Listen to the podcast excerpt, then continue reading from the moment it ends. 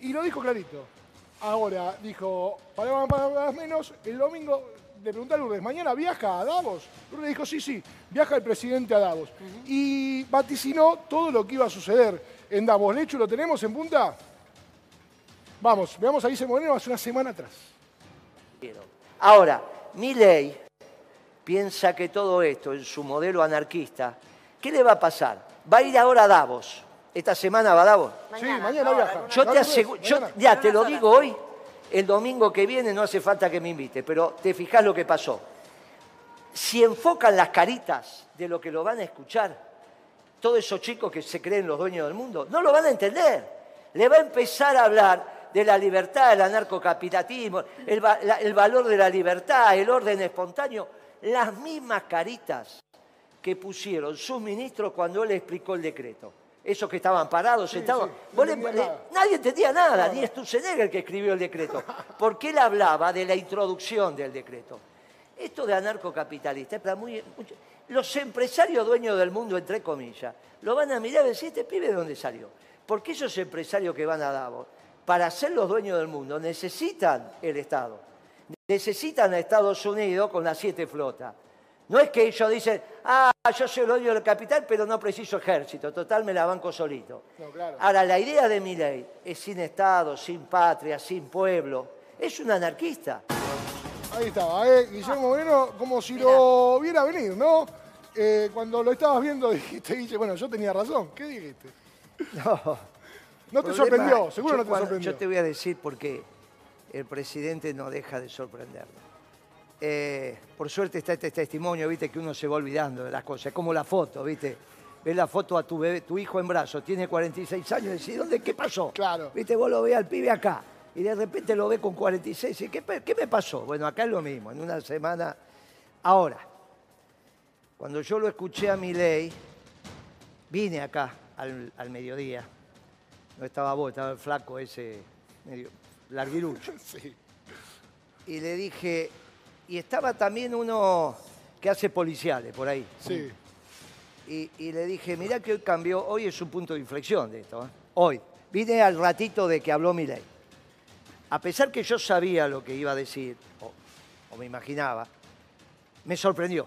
Ah, mira. Me dejó atónito, me dejó porque el presidente, y lo dije acá, no estaba en tiempo y lugar. Y cuando alguien no está en tiempo y lugar, cualquiera que hace policiales esto sabe lo que le pasa, es inimputable el hombre. Está bien, por más que haya hecho lo que hizo, el juez le dice, che, averiguame si está en tiempo y lugar. Va el médico que corresponde. Le hace el informe le dice, no, mire, ah, bueno, listo, sigue otro. El problema es que mi ley encima, diciendo lo que dijimos que iba a decir, lo dijo de una forma que desordenó todo. Desordenó en Davos, no, desordenó a los 10.000 de la Argentina. ¿Quiénes son los 10.000? Es un número, no significa que nadie los contó. Son los obispos, son los muchachos de la sinagoga, son los gobernadores, los intendentes, los generales, los almirantes, los diputados, los senadores, los periodistas, los dueños de los medios, el círculo rojo, como lo quieras llamar. Todo eso son 10.000, 8.300, qué sé yo, no sé, 10.000 es un número. Cuando yo escribo los artículos los lunes, ¿para quién los, escribo? En un diario especializado, en BAE. Bueno, para esos 10.000. Y lo lee. Después dice, no, que escribe este tipo, a veces te dice, ¿está bien? Cuando escriben los periodistas, los editorialistas hoy de los diarios, y escriben para esos 10.000. Y esos 10.000 quedaron muy preocupados. Porque lo que te vengo a decir lamentablemente hoy es que me parece que la oficina está vacía. Y lo peor que le puede pasar a un dirigente de cualquier tipo, pero especialmente sindical, es que la oficina donde tiene que ir esté vacía. Porque cuando la oficina está llena, te llama. Y vos podés arreglar o no arreglar. Vos llegás ahí, esta es la oficina, está el tipo atrás de la mesa, te dice, bueno, ¿arreglamos o no arreglamos? Listo, vos resolvés ahí qué hacer. Si no te llaman nunca a la reunión, vas con una piedra en cada mano, es una manera de decir y sabés lo que tenés que hacer. Ahora, suponete que no te llaman, vas con dos piedras. Y no hay nadie. Y, ¿y ahí qué hace con la piedra? Entonces, Este es el problema que hay. ¿Te acordás, Moreno, cuando vos decías, hablando del narcotráfico, esto lo resuelve solamente el presidente, eh, si quiere, si puede y si sabe? Ahora, ya no hablemos del narcotráfico, estamos hablando de la inflación, el comer, el tomar medicamentos. Eh, ¿Puede? Y este es un problema muy serio. Lo que vimos en Davos es un espectáculo muy complicado. Y a su vez te digo, él sacó un tuit, retuiteó algo de... Está muy bien hecho. ¿eh? ¿Cuál? el que dice quiénes los apoyan y quiénes no lo apoyamos. Entonces, quiénes los apoyan, Donald Trump, el dueño de X, eh, bueno, todos esos.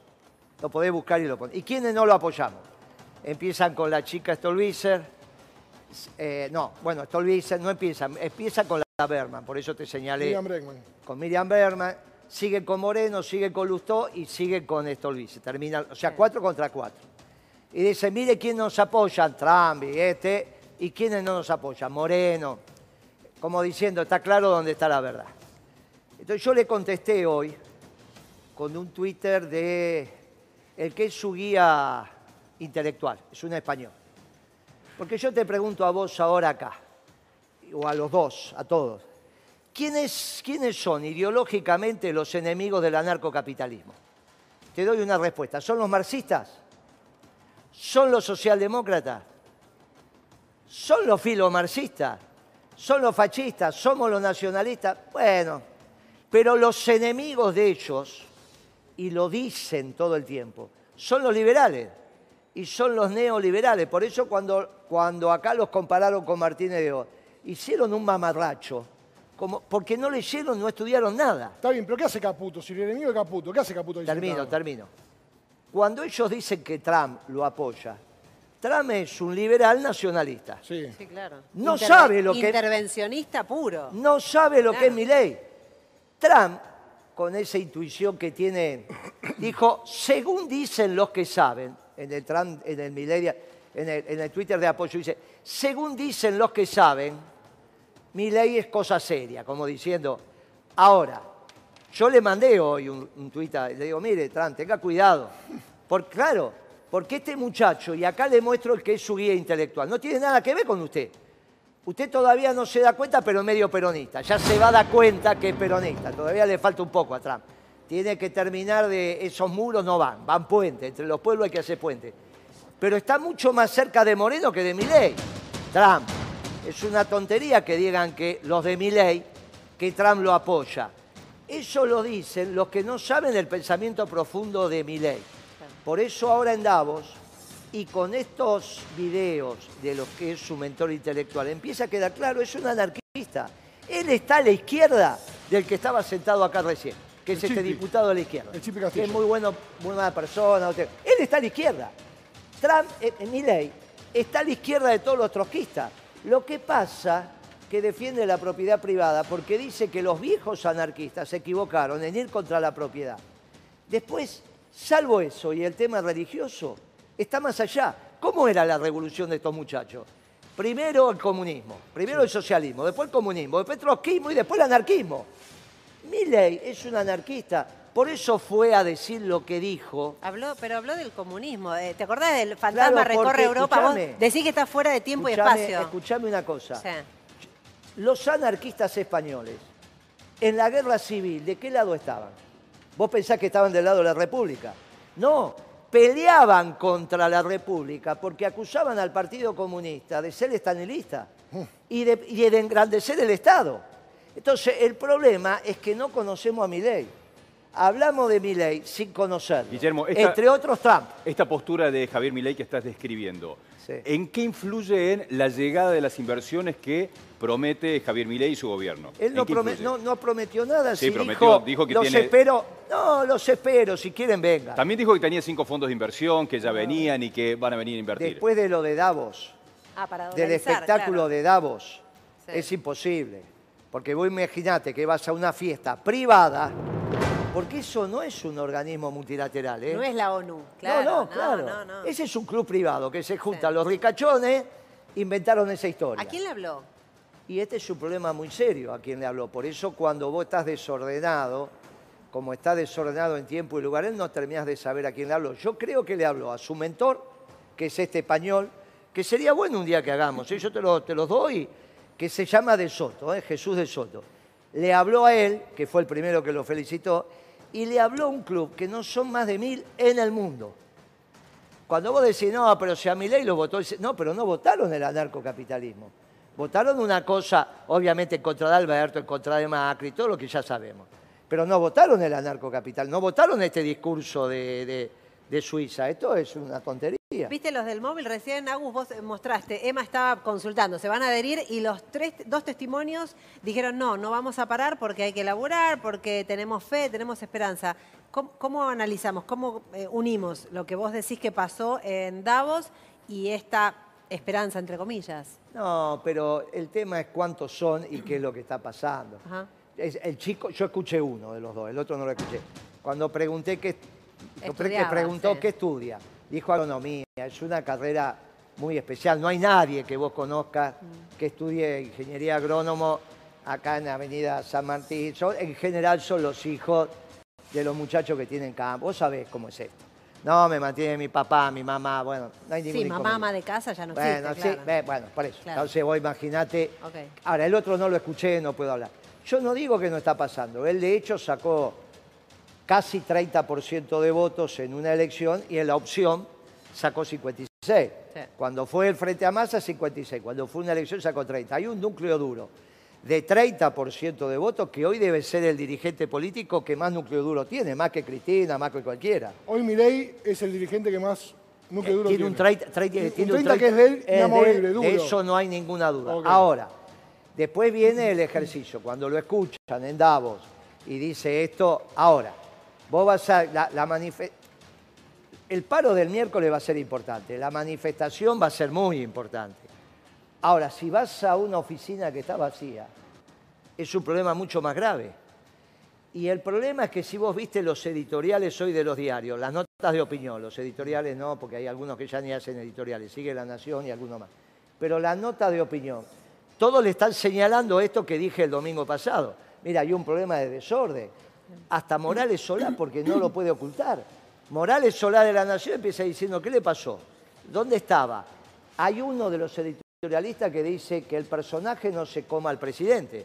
Termina así, como diciendo, está diciendo lo mismo que nosotros. Pero, ¿por qué, ¿por qué le preocupa de igual manera a la Nación, a Joaquín Morales Solá, a Guillermo Moreno, al Chipi Castillo y ¿por qué les preocupa a todos? Porque es un país presidencialista.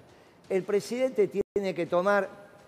Lo que pasa es que eh, trabajar de presidente es muy costoso todos los días tomás decisiones de vida o muerte, que cuando vos te acostás y apagás la luz, se te vienen las imágenes. Es muy costoso trabajar de presidente, no es que cualquiera. Cuando yo dije, mire, terminen con estos juicios a los expresidentes, déjense de bromar, hagamos otra historia. Sea Macri, sea Cristina, sea Isabel, sea Dualde, termínenla, porque tienen secretos de Estado en la cabeza. Entonces, Presidente, tenemos eh, eh, el contraespionaje nuestro, encontró cinco chilenos fotografiando la base Atucha. ¿Qué hacemos? Encontramos tres tipos que estaban por boicotear. Este, ¿Qué hacemos? Escúchame, yo conté acá cuando una vez bombardeaste la flota pesquera china, lo conté acá.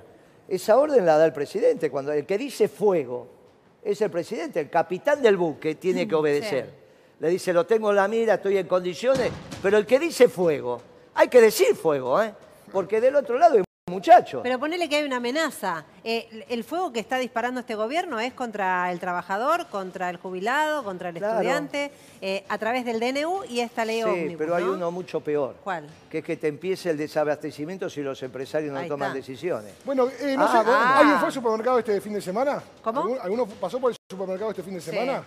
Bueno, los precios son una locura directamente. Y hay poco, hay muy poco en las góndolas. Digo, yo fui al de Yo Te Conozco. Sí. ¿eh? Muy famoso amigo de Guillermo. Alfredo. De Alfredo, sí, Y no había casi nada. Yo te digo, amigo, ¿eh? yo le vengo pidiendo desde hace dos, tres días, los distintos... Por favor, a los empresarios tranquilos, abastezcan. Yo tengo muy claro que hay decisiones. Lo único que se hace de abajo para arriba es la revolución. Y acá no hay ninguna revolución, es una revolución no nata, esta ya terminó. Todo se hace de arriba. Mire, la, economía también. Son cientos de miles de decisiones que hay que tomar por día para que vos te tomes un litro de leche. o esa agua que estás tomando O para que no lo tome. Bueno, o para que no pueda claro, cuando no lo tomás es porque no está el producto o ya tu ingreso no te alcanza para comprarlo. Bueno, no, está claro. Son cientos de miles de decisiones. Hay que decidir paritaria, hay que decidir si te doy aumento. Vos imaginate Arcor, si la familia Pagani no está al frente. ¿Quién va a tomar la decisión? ¿El gerente general? ¿Cuántas veces la va a tomar? Pero ese faltante que dice Agustín se explica porque si la semana que viene va a estar más caro, ¿por qué lo voy a vender ahora barato? Te digo el aceite, por ejemplo, yo había comprado en un mayorista eh, que empieza con la B corta, viste que tenés que comprar tres productos. Yo compré la última vez aceite a precios justos, 370. No, no, pero eso fue hace un mes, chicos. Hace un mes. Hoy es 20, 21. Bueno, hace un mes. pesos? ¿Cuánto lo pagaste? No, pagué Claro, 300 y pico y ahora está 3.200. Claro, el, mismo, el mismo aceite. Ahora, no es, culpa, no es culpa del muchacho que tiene mucha vitalidad, no, solo para su nombre, sino para el nombre. Eh, es, que vos desordenaste la macroeconomía peor que lo que la heredaste. Y a su vez hiciste pedazos los ingresos populares con los aumentos de precios. Pero no solo eso, lastimaste al capital. Yo también acá te dije que lo del azúcar no iba a pasar. ¿Viste que lo sacaron? Lo sacaron Pero es imposible que la Argentina vienen los tucumanos caminando de allá con los machetes y se, primero arrancan los jujeños, pasan por Salta, pasan por Tucumán y llegan acá. ¿Qué vas a hacer? ¿Le vas a meter los tanques? ¿Vos sabés lo que son esos muchachos cuando revolean los machetes? ¿Pero a quién le ganaron? Entonces, esto es no entender qué es lo que pasa. ¿Sabés dónde se mete Patricia Burrich el protocolo? ¿No va a haber protocolo el miércoles? Pero, ella dijo que sí, ¿eh? Ella dijo que se activa el protocolo. Si vos tenés cientos de miles, me acuerdo una vez de Pérsico, ¿te acordás de Pérsico? Sí salió de San Cayetano, en el gobierno de Macri. Salió caminando hasta Plaza de Mayo, el, 7 de agosto. Entonces le dice el periodista, no, alguno que estaba entrevistándolo, por radio a la mañana, dice, Pérsico, ¿le pidió permiso a Patricia? Porque Patricia tenía el mismo lugar. Uy, le dice, me olvidé, ¿permiso de qué? No, porque está el protocolo, porque este protocolo ya lo había hecho sí, claro. en el gobierno de Macri, o parecido. Dijo, uy, me olvidé. ¿Y ahora qué va a hacer? Y no sé, tengo 100.000 personas atrás. Yo no puedo hacer nada, yo sigo caminando, que ella haga lo que quiera. Entonces, llega un momento en que la realidad va más allá de todo esto. Desborda eso. Claro, pero si no, el rey de Francia todavía estaría.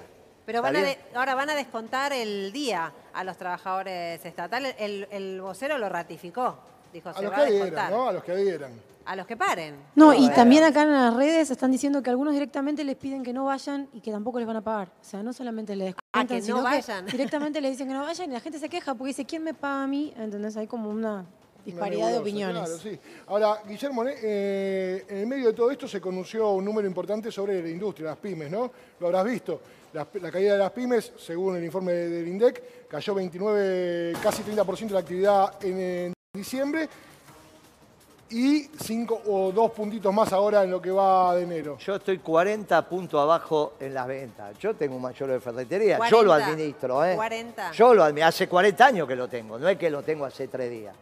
Conozco todo. Tengo 600 clientes y 60 proveedores. Te imaginas que el que conoce su negocio conoce todo. ¿Está bien? Más si sos un mayorista que vendes. Estamos 40 puntos abajo. Te la podés aguantar que las vacaciones, que esto, que aquello. Está perfecto pero está 40 puntos abajo. Yo te llevo a mi negocio el miércoles y ya habían barrido el depósito tres veces los pibes. Porque aparte te ven llegar y tienen que hacer que, viste... Justificar el laburo para que no los eches, obvio. Escuchame. Bueno, ¿qué les pasa, igual no tienen... Mirá, lo que es este gráfico, ¿no? Esta caída, esta caída que es diciembre. Mirá lo que es. Pará. Y, Esto es la caída de la actividad, Guillermo. Claro, bueno. De las pymes. Ahora, ¿cómo te viene la recaudación con eso? Para abajo. Claro. Para abajo. Y encima el, el presidente va a Davo y dice y si ustedes pagan impuestos es porque los extorsionan, porque los apretan, porque el Estado, porque esto. Porque cuando el Estado cobra impuestos es un robo. Entonces, vendés menos y cuando te venga el inspector le vas a dar un café y le vas a decir, no, si tu presidente dijo que me estás robando, yo no quiero que me roben. Ahora, ¿hay antecedentes de, esa magnitud? Eh, sí, tuviste en el 89, no después, no, o sea, cuando, cuando se fue Alfonsín en ese momento que no recaudó nada, la actividad en general, después a los dos, tres, cinco días estaba en un parate. En el 2001, al fin del 2001, hasta cuando llegó Dualde, también arrancaste con un lío. No te olvides que el, dólar fue de 1 a 4. De 1 a 4. Ahora, Guillermo, eh, yo Esas cosas pasan. Ahora, igual, perdón, acá, tenés, acá tenés en la devolución del IVA, tenés el aguinaldo en diciembre, o sea que enero puede ser peor que no, eso. No, no, pero va a ser... Y la recaudación te vas a llevar una sorpresa. Entonces, cuando él tenga que contar la recaudación y te cuente el déficit fiscal de enero, porque vos vas a tener principio de febrero, 2, 3 de febrero, tener la recaudación. Bueno, el primer día hábil, segundo. Para el 15, 17 de febrero, tener los gastos del Estado. Mm. Vos ya tenés lo que ingresó, le metés los gastos y tenés el déficit. Te vas a llevar una sorpresa. Y ahí es donde él empieza a decir qué está pasando. ¿Qué está pasando? Pero, que su manera de pensar no tiene nada que ver con la realidad, lo que pasó en Davos. Esto no es parte de esta inflación que planteó Esto ya es depresión económica. Esto no es esta inflación, es depresión. esto es depresión. Porque esto va al 30. hoy, por ejemplo, leímos que la industria automotriz está toda parada. Bueno, no importa, es mes de vacaciones, un poquito. No, no podés, no podés seguir así. O sea, llega un momento en que si todo va en esa dirección, es muy complicado. Vas a los muchachos de la, de la costa y te dicen, hoy había gente, ayer había gente. Ahora, en la semana estuvo, estuvo como estuvo. Ahora, igual no gastan. No, es que vos decís, ah, mira, ¿y pero cuánto está una docena de churros? Ya te sorprende todo, una caja de alfajores y una marca interesante, yo son 10 mil pesos. Pero no, no es la, la primera marca. Son muy buenos, viste que las segundas marcas ahora están muy bien, muy cerquita. Porque aparte la primera marca es incomprable, no lo puede comprar. Claro, ahora siempre uno escucha a los analistas económicos, no los economistas, pero sí a los periodistas que hablan de economía, que la economía tarde o temprano rebota, ¿no? Claro. Rebota. ¿Esto va a rebotar en algún momento? Eh, mirá, eh, con este esquema no vas a poder. ¿No? Porque en realidad, Hay que hacer algo para que rebote. Es un círculo perverso. Obviamente que sectores del campo, cuando empiecen la cosecha, y entre y la liquidez salga, si es que la vende, y te viene la moneda, algo se va a mover. Es una, los maíces están de dos metros. ¿eh? Están hablando de rindes que nunca se vieron. El mayor rinde era 10, 100 eh, quintales, 10.000 kilos. Ahora estás con superiores, estás con 11.000, 12.000 kilos por hectárea de maíz. Mm. Ahora, eso se te pasa una vez cada tanto, porque obviamente con la seca la tierra recuperó cuando le metes agua y llovió como llovió, para arriba. La, la cosa va para arriba. Ahora, esto no es el país, es un pedazo del país. Los muchachos, si no salvan la temporada en la costa, ¿cómo hacen para llegar a noviembre del año que viene? ¿Sabés lo que vamos a sufrir? Porque vos aprovechás el invierno para refaccionar, para esto, para aquello, no, Y aparte del programa, ¿se acuerdan? En el previaje que daba esa ruedita, aunque sea mínima, de un movimiento turístico fuera de la temporada alta, que permitía que el trabajo no sea tan volátil, ¿no? Esa cosa de, bueno, trabajo enero y me voy. Eh, se acabó también eso. Y bueno, por eso, eh, el problema de la oficina vacía es que los 10.000 muchachos que tienen que tomar decisiones ya le dieron un changuín de 3, 4 días, llegó hace dos días. Tiene que empezar a decir cosas. Dice, no, nos pusimos de acuerdo el gobierno, viste que nadie asegura nada. Porque falta que el presidente diga pulgar para arriba, pulgar para abajo con, la, con los acuerdos que hizo su gobierno. Pero es él el que pone el de pulgar no hay duda, No hay duda, porque vos estás en con, frente a una persona muy singular. Este muchacho es anarcocapitalista, no es joda esto. En la Argentina hay dos anarcocapitalistas, él y Giacomini. Vos con están peleados. Bueno, están peleados entre ellos. Por otro vez a Giacomini acá y te, y te parece, bueno, es normal, porque no quiso ser presidente. ¿Por qué Giacomini es normal? Porque no, es anarcocapitalista, pero no quiere ser presidente. Entonces él discute conmigo, discute con vos, discute con su señora, educa a los hijos como quiere. Estos son capaces, estos anarcocapitalistas, de no mandar a los chicos a la escuela. Porque si no hay Estado, yo los educo o hago un club y los educo como quiero. Ojo que esto no es un tema menor. Cuando él te dice, vos te separás ahora te casaste y mañana te separás como si estuviera en Los Ángeles, ¿viste en la película? Mm. Entonces una diputada que algo de esto sabe dice, ¿y con los chicos qué hacemos? Y con el patrimonio, porque si yo te conocí hoy, me casé y mañana me separo, bueno, qué sé yo. Ahora, si tenemos cuatro pibes, tenemos dos casas, tenemos dos autos, tenemos un patrimonio, y yo pienso, mirá que esa joya que tenés puesta te la regalé yo, son mías, son tuyas, pero hay que descontarlas, no te vas a quedar con la joya y la mitad de la casa, ¿no? Eh, empezás ese debate. ¿Y dónde se resuelve esto? Estos pibes son raros. En el Congreso hay otro debate y hay un sector de la oposición que quiere acompañar a Milei hacia algunos cambios. ¿Cuál es tu visión de esa oposición que integran Pichetto, la UCR, que integra el PRO? Yo creo que lo van, lo van viste la palabra osiquear o mordisquear, lo van osiqueando o mordisqueando de a poco. Lo que más o menos tiene razonabilidad, según ellos, lo acompaña, para no quedar como que están todo negativo pero en realidad hay que ver si este está de acuerdo. Escúchame, eh, lo que él hizo es agarrar eso y tratar de empezar alguna cosita que se asemeje a lo que él piensa que es la revolución anarcocapitalista. Él, es, se considera que está revolucionando el mundo. Lo, dijimos varias veces acá.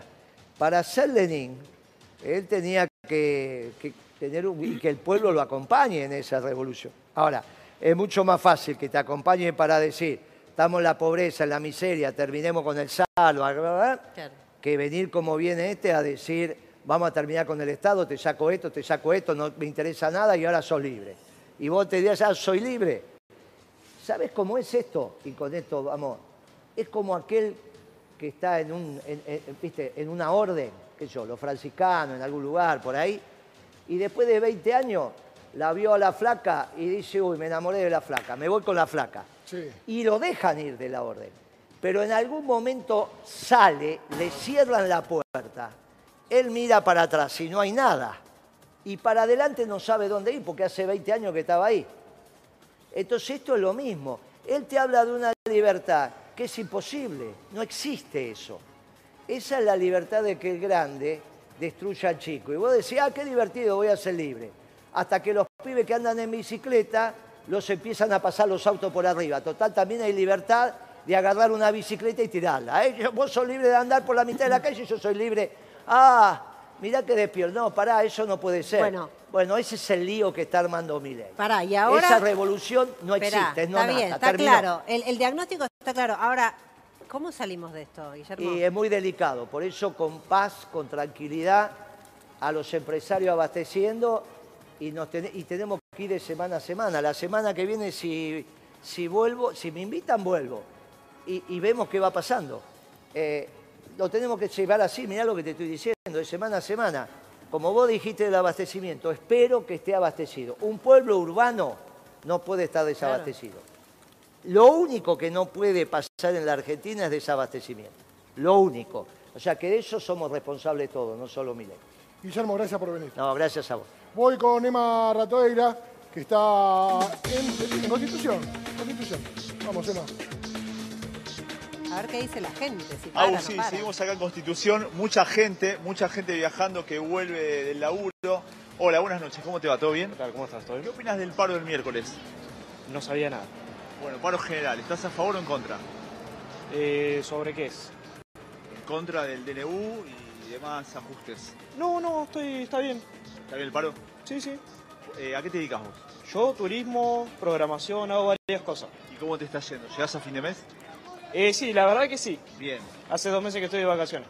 Bien, ¿cómo es tu grupo familiar? Dos meses. Mantengo todo yo, mi mamá, mi hermana, mantengo todo yo, por suerte. Todo. Bien. Sí, sí. Bueno, muy bien. No ¿eh? tengo ningún inconveniente financiero, por suerte. Excelente.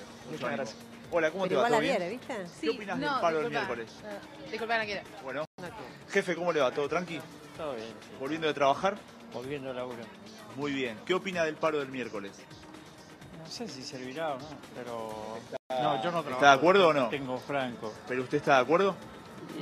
yo creo que no. ¿Por qué? Pues porque, qué sé yo, que liberen un poco a la gente que trabaja. Hace falta trabajo en este momento. ¿A qué se dedica usted? Yo trabajo de seguridad. ¿Llega a fin de mes? No. ¿Le cuesta? Le cuesta, no, a todos, yo creo que a todos sí. ¿A qué día llega con el sueldo? Y, no sé, 15, 20 días. El 15 ya es fin de mes para usted. El 15 ya termina el mes. ¿Y las otras dos semanas del mes cómo hace? Y bueno, pero hay que buscarle la vuelta. Hay que buscarle la vuelta. ¿Usa la tarjeta de crédito? Todo es difícil. Tengo sí, pero lo uso muy poco. Intenta no usarla. Yo trato de no usarlo porque te condenas solo. ¿Tiene fe en que pueda mejorar esto? Y esperemos que sí. Siempre tenemos fe. Nosotros siempre tenemos fe. Ahora que mejore, no sé, la verdad. Muy bien. Muchas gracias. ¿eh? No, al contrario. Continuamos, Aus. Dale, metele. Hola, ¿cómo va? ¿Todo bien? ¿Cómo andan? ¿Todo tranqui? A ver. ¿Estás de acuerdo con el paro del miércoles? El paro del miércoles, sí, a mí me idea el paro del miércoles. Le a la gente trabaja nomás, ¿viste? Sí. ¿Vos trabajás el miércoles? El miércoles sí, el miércoles trabajo. Ok. ¿Cómo te está yendo vos? ¿Llegás a fin de mes? Y por ahora sí, no, no me falta nada. ¿A qué te dedicas? Ahora estoy trabajando en un local de comida. ¿Tenés hijos? ¿Tenés familia? No, por ahora no. ¿Familia solo? Sí. ahora estoy viviendo solo. Muy bien. Mucho ánimo, ¿eh? Gracias. Jefe, ¿cómo le va? ¿Todo bien? Chicos, ¿cómo va? Les hago una pregunta. ¿Qué opinan del paro del miércoles? No sabía que había paro el miércoles. Paro general. Muy ¿Estás a favor o en contra? gente. Y bastante en contra ahora que me acabo de enterar. ¿Por qué? No me gusta que pare, digamos, pero no sé, la verdad no sé por qué es. ¿Del gobierno estás a favor o en contra? Uy, es medio polémico y no muy a favor, la verdad. ¿Por qué? Y hay muchas políticas que me parece que no estoy muy de acuerdo, teniendo en cuenta más que nada porque es un sistema más liberal y yo soy más tirando a progresista. Eh, como, bueno, yo estudio artes, por ejemplo, en la universidad y a mí me hay, bueno, también lo de la ley ómnibus y todas las cosas de artes que no sé si se- es muy masivo, pero a mí me reafecta en la facultad. Claro, aparte de estudiar, eh, ¿tenés laburo? No, yo no. No. No, no se me permite. Bien. Bien. ¿Vos qué opinas del paro? No, la verdad que no opino mucho al respecto. Eh, yo trabajo, pero sinceramente ya... ¿A qué te dedicas? Trabajo en una gráfica. ¿Y el miércoles tenés que ir a trabajar? Eh, no sé todavía, Todavía no al sabes. respecto de eso, todavía no informaron nada y tengo que verlo. Muchas gracias, ¿eh? ¿Cómo te va? ¿Todo bien? ¿Qué opinas del paro del miércoles? Y la verdad es que me afecta bastante, ¿Por qué? porque tengo que trabajar. ¿A qué te dedicas? Eh, ahora estoy como operario en el ¿Y estás a favor o en contra del paro? y estoy a favor. ¿Por qué? Y por todo el aumento de las cosas y todo eso. ¿Llegás a fin de mes? Llego porque trabaja mi señora, si no, no llegaría. ¿Tienen hijos? Eh, sí, dos hijos. ¿Cómo es hoy en la Argentina con estos, con estos precios que hay tanto en los alimentos como en todo, llegar a fin de mes? Y la verdad muy difícil. ¿Tenés Eh, que privarte de algo? Sí. ¿Cómo Sí, qué? sí. De, de viajar, salir de vacaciones, esas cosas. ¿Este año se van de vacaciones? No, este No. no, se puede. ¿Con un fin de? No, no. ¿Y en los alimentos se privan de algo? Eh, no, algo que a lo mejor antes consumías y ahora no. Y sí, puede ser el tema de la leche, los lácteos y esas cosas, pero... ¿Qué edades tienen tus hijos? Eh, 9 y, y 7. Y el tema de la leche que me decías, que, que modificaron? Y que aumentó bastante. Va, varias cosas aumentaron, casi todo. Pero bueno. ¿Compran todos los días leche? Y sí, mi señora igual trae también de su trabajo, así que- pero bueno. Pero entre ¿Carne? todo lo lleva muy bien. ¿El tema de la carne? También. Se consume un poco